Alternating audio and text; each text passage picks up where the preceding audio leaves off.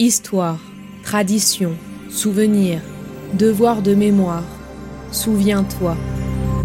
Bienvenue sur Memento.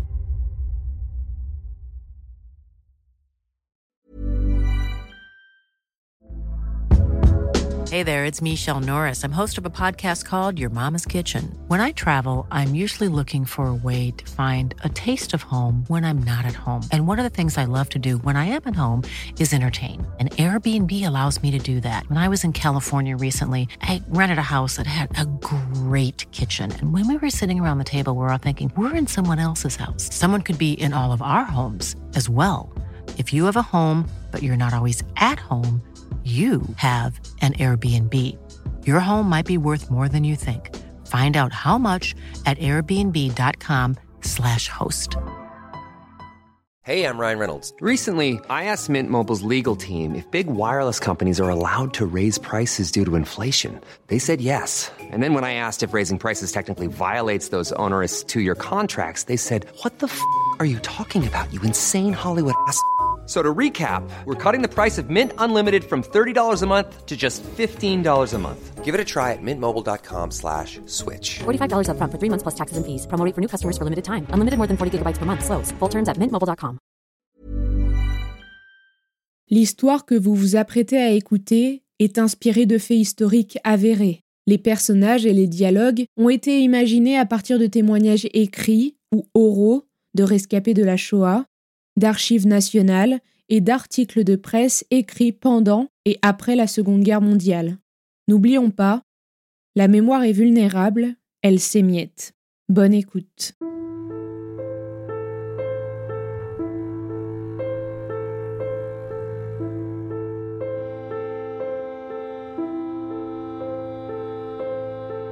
Les arbres fleuriront à Dachau. Épisode 4 Le spécialiste. Chaque printemps, les arbres fleurissent à Dachau, comme partout, car l'herbe n'est pas dégoûtée de pousser dans ces campagnes maudites. Le printemps ne distingue pas entre nos jardins et ces lieux d'exprimable misère. Aujourd'hui, quand les sophistes nous recommandent l'oubli, nous penserons fortement à l'agonie des déportés sans sépulture et aux personnes qui ne sont pas revenues. Car cette agonie durera jusqu'à la fin du monde.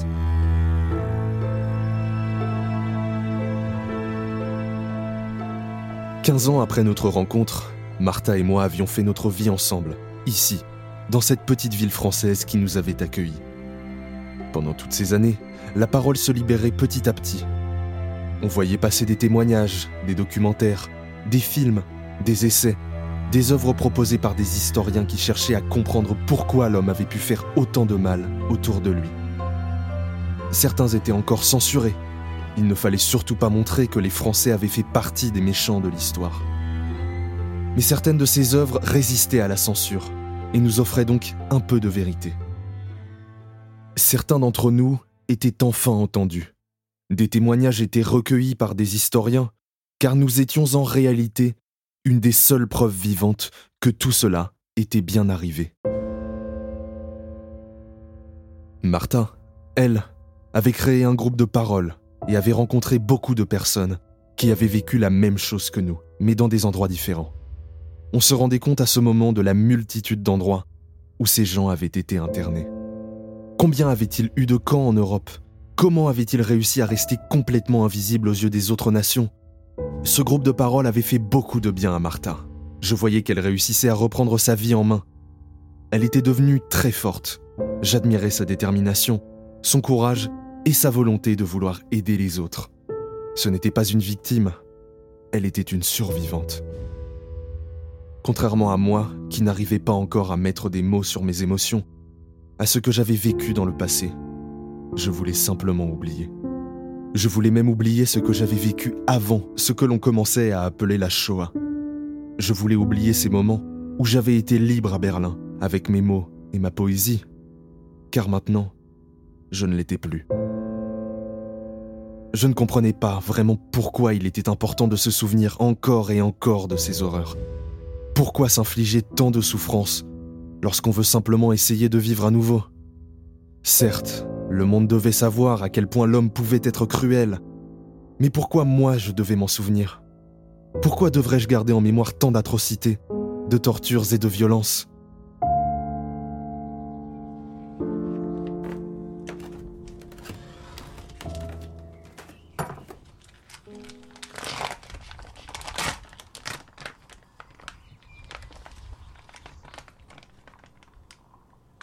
Ce matin du 9 avril 1961 était un matin comme tous les autres, plongé dans notre routine, mais une routine qui me plaisait, qui me convenait et qui me permettait de rester en vie. Comme tous les matins, je rejoignis Martha à la table du petit déjeuner et nous écoutions ensemble la radio. 11 avril 1961 le procès de l'ancien dignitaire nazi Adolf Eichmann, responsable logistique de la solution finale pour l'extermination des Juifs d'Europe, s'ouvrira à Jérusalem. Martha eut les larmes aux yeux instantanément, et moi de mon côté, je ne pouvais rien dire, ni bouger. Adolf Eichmann allait être jugé en Israël. Le monde entier allait se rendre compte de la souffrance que j'ai encore au fond de moi. Les Juifs d'Europe allaient être reconnus, et surtout entendus, après tant d'années plongées dans un silence forcé. Nous avions maintenant une place, notre place, au sein de l'histoire. Rien que ces quelques mots entendus à la radio nous donnaient un sentiment étrange, mêlant espoir et une certaine crainte que l'on ne pouvait expliquer. Nous allions devoir replonger dans ces horribles souvenirs, ces souvenirs que j'avais voulu occulter pour revivre, tout simplement. J'allais être face à ces témoignages de personnes qui avaient vécu la même chose que moi, ou même pire.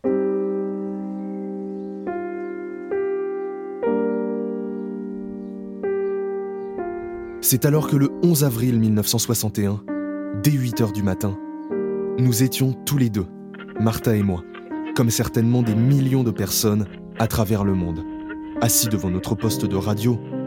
Le silence régnait. Nous ne voulions rien manquer. Nous voulions entendre chaque mot, chaque respiration, chaque silence, qui pourrait faire en sorte que nous nous libérions du silence forcé nous avions dû vivre toutes ces années.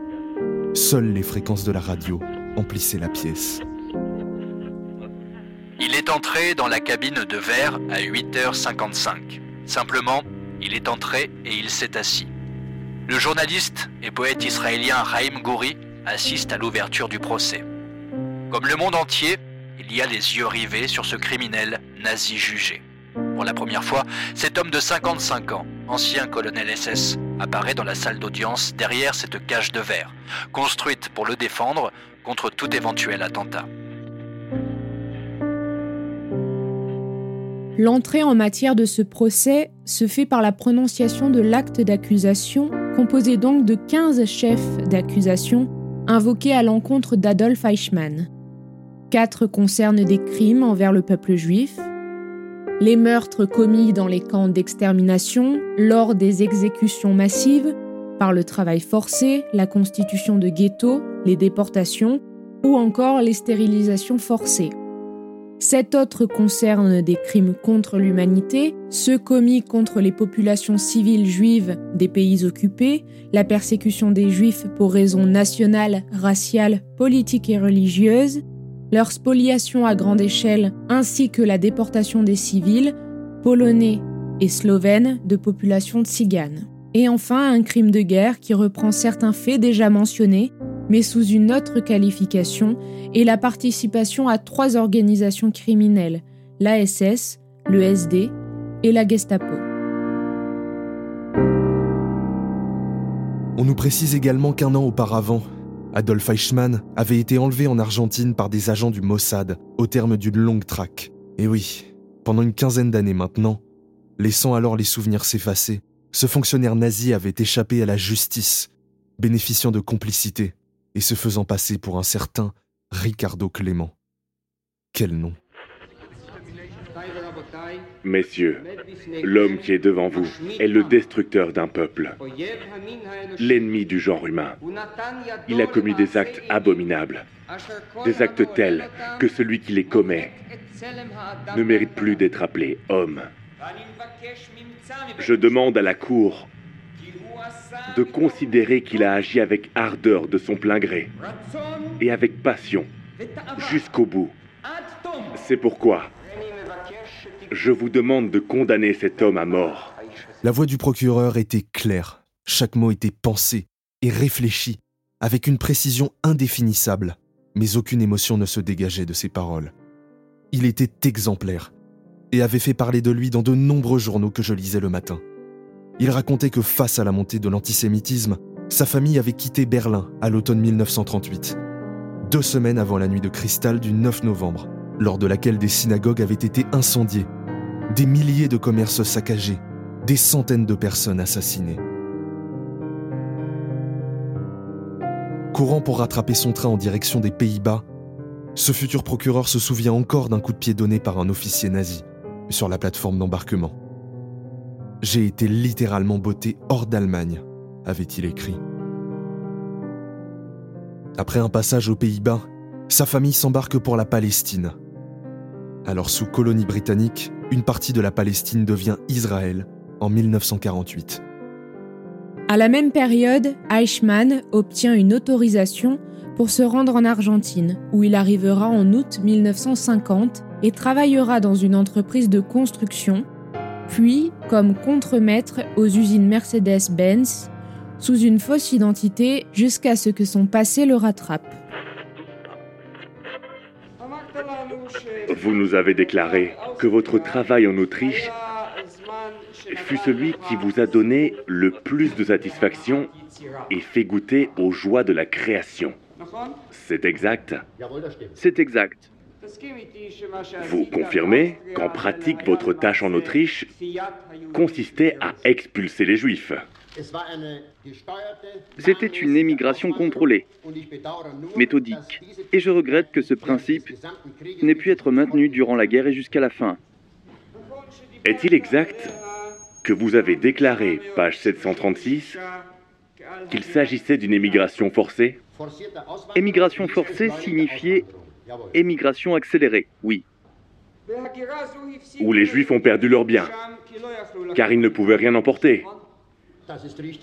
C'est exact, mais ce n'est pas de ma faute. En tout état de cause, les Juifs n'ont jamais récupéré un centime. C'est fâcheux, mais ce n'est pas de ma faute. Pour tout ce qui relève de l'organisation de cette émigration forcée, aux yeux de vos supérieurs, vous étiez un spécialiste confirmé.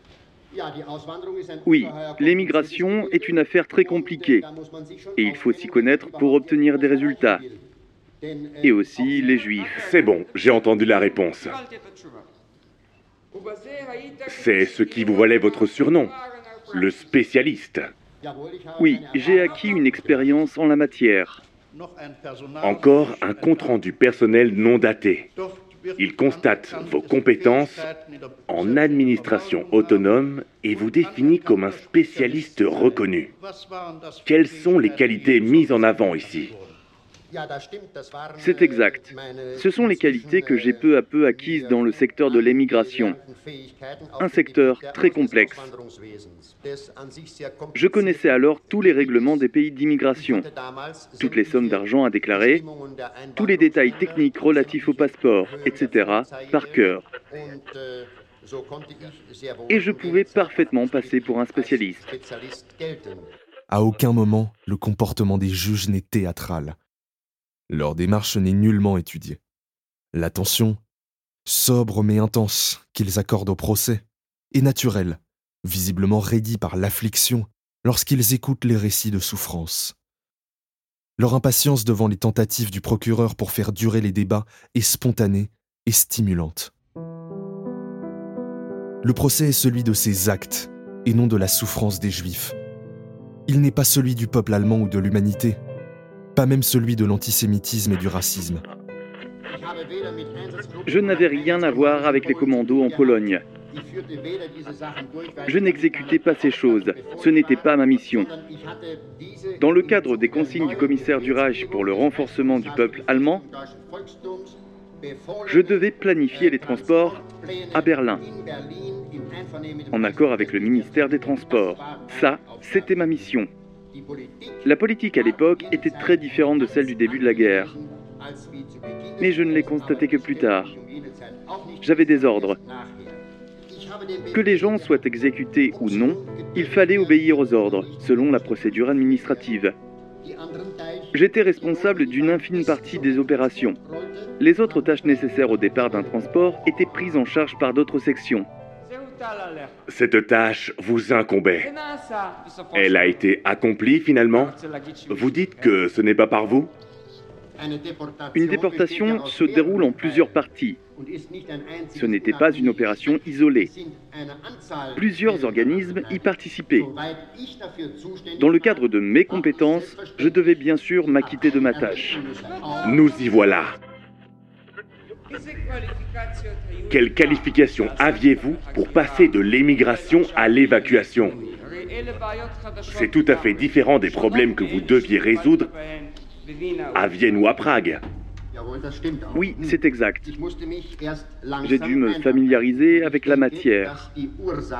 Je suppose que la raison de mon affectation à Berlin, c'est que Heydrich et Müller ont estimé que dans le secteur des transports, j'avais une longue expérience.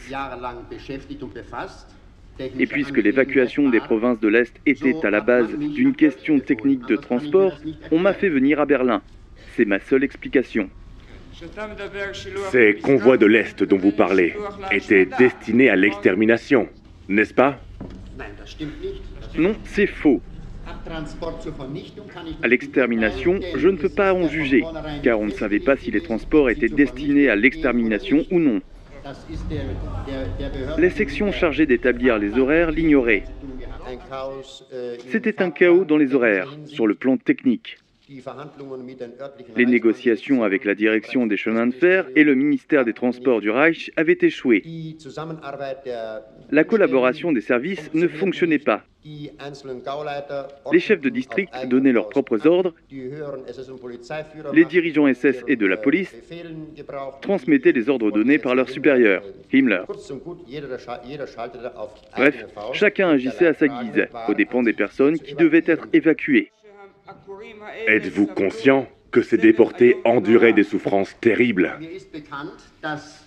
Je sais qu'au moment où j'ai repris la direction de la section, d'ailleurs je l'ai dit et les rapports le disent aussi, il régnait une confusion et un désordre extrême. Selon le rapport, les gens restaient souvent huit jours enfermés dans les wagons. Et c'est la raison pour laquelle ce département a été créé à Berlin. Que je sache, cela ne s'est pas reproduit par la suite. Il se peut que les failles sur le plan local aient entraîné, à l'occasion, des désagréments. Mais on faisait de notre mieux pour éviter ces choses. Une fois les dispositions prises pour la déportation et la destination établie, il fallait envoyer un telex pour déterminer la capacité d'accueil. Et on fixait le nombre de déportés. L'heure et les horaires étaient établis en conséquence.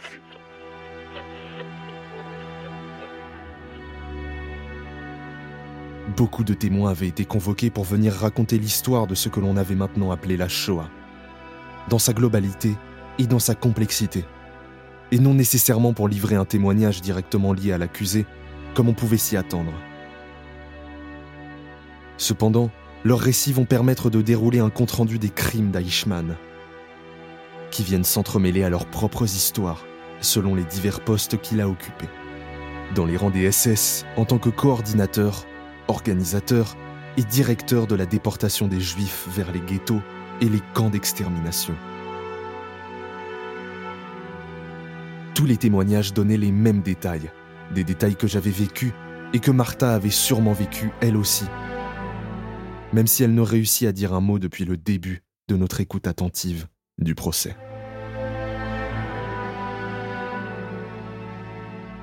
Nous ne nous connaissions pas. Nous avions tous des vies différentes, des métiers et des familles différentes, mais nous avions tout de même une histoire en commun. L'histoire des camps, l'histoire de la douleur et de la torture, l'histoire de la discrimination et de l'antisémitisme, l'histoire de la Shoah. C'est à ce moment-là que je compris l'importance de ces témoignages, l'importance de se rappeler et de transmettre. Ces personnes avaient réussi à venir à la barre pour témoigner, et je m'en voulais soudainement de ne pas avoir pu le faire et de ne pas avoir fait entendre au monde que nous avions été 6 millions à avoir vécu une violence qui deviendra sûrement l'un des plus grands crimes contre l'humanité.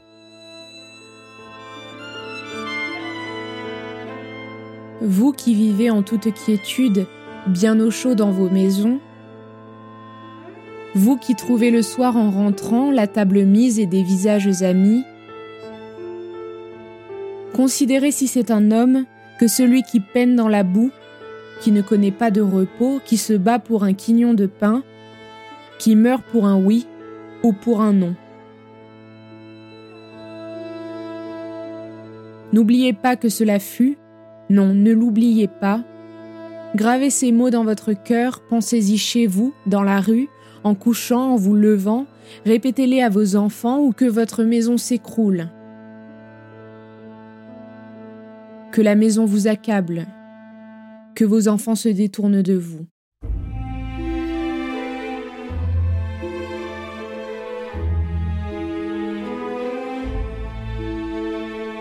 La suite dans le dernier épisode à suivre.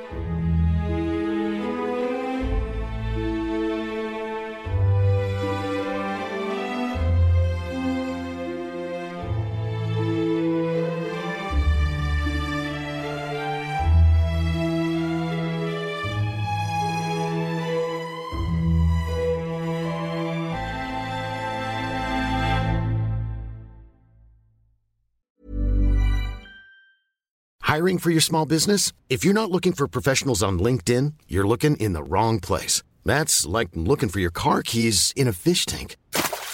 LinkedIn helps you hire professionals you can't find anywhere else, even those who aren't actively searching for a new job but might be open to the perfect role. In a given month, over 70% of LinkedIn users don't even visit other leading job sites. So start looking in the right place. With LinkedIn, you can hire professionals like a professional. Post your free job on linkedin.com slash people today. Ryan Reynolds here from Mint Mobile. With the price of just about everything going up during inflation, we thought we'd bring our prices down. So to help us, we brought in a reverse auctioneer, which is apparently a thing. Mint Mobile unlimited premium wireless. Ready to get 30, 30, bit to get 30, bit to get 20, 20, 20, bit to get 20, 20, bit to get 15, 15, 15, 15 just 15 bucks a month. So, Give it a try at mintmobile.com slash switch. $45 upfront for 3 months plus taxes and fees. Promo rate for new customers for limited time. Unlimited more than 40 gigabytes per month slows. Full terms at mintmobile.com. Millions of people have lost weight with personalized plans from Noom, like Evan, who can't stand salads and still lost 50 pounds. salads generally for most people are the easy button, right? For me, that wasn't an option. I never really was a salad guy. That's just not who I am. But Noom worked for me. Get your personalized plan today at Noom.com. Real Noom user compensated to provide their story. In four weeks, the typical Noom user can expect to lose one to two pounds per week. Individual results may vary. Hey there, it's Michelle Norris. I'm host of a podcast called Your Mama's Kitchen. When I travel, I'm usually looking for a way to find a taste of home when I'm not at home. And one of the things I love to do when I am at home is entertain. And Airbnb allows me to do that. When I was in California recently, I rented a house that had a great kitchen. And when we were sitting around the table, we we're all thinking, we're in someone else's house. Someone could be in all of our homes as well. If you have a home, but you're not always at home, you have an Airbnb. Your home might be worth more than you think. Find out how much at airbnb.com/slash host.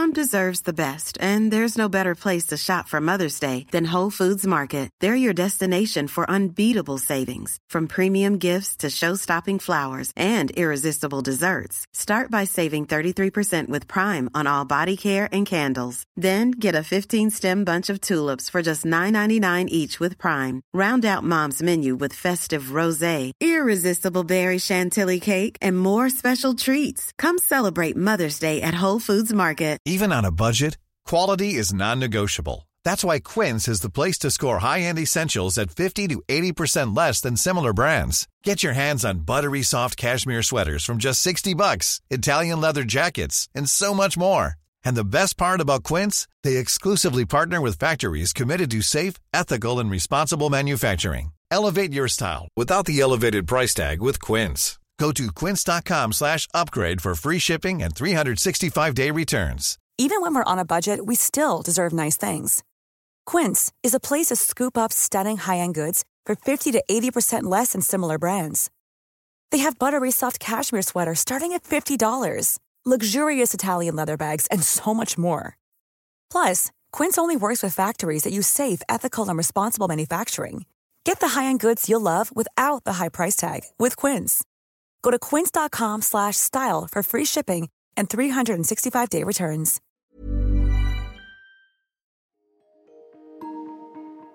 Vous venez d'écouter Memento, un podcast réalisé par les Belles Fréquences. Ce podcast est disponible sur vos plateformes d'écoute préférées Apple Podcast, Spotify, Amazon Music, Deezer ou encore Podcast Addict. Si ce podcast vous plaît, n'hésitez pas à lui mettre 5 étoiles sur Apple Podcast ou Spotify pour le faire connaître. On se retrouve sur les réseaux sociaux, at les belles fréquences.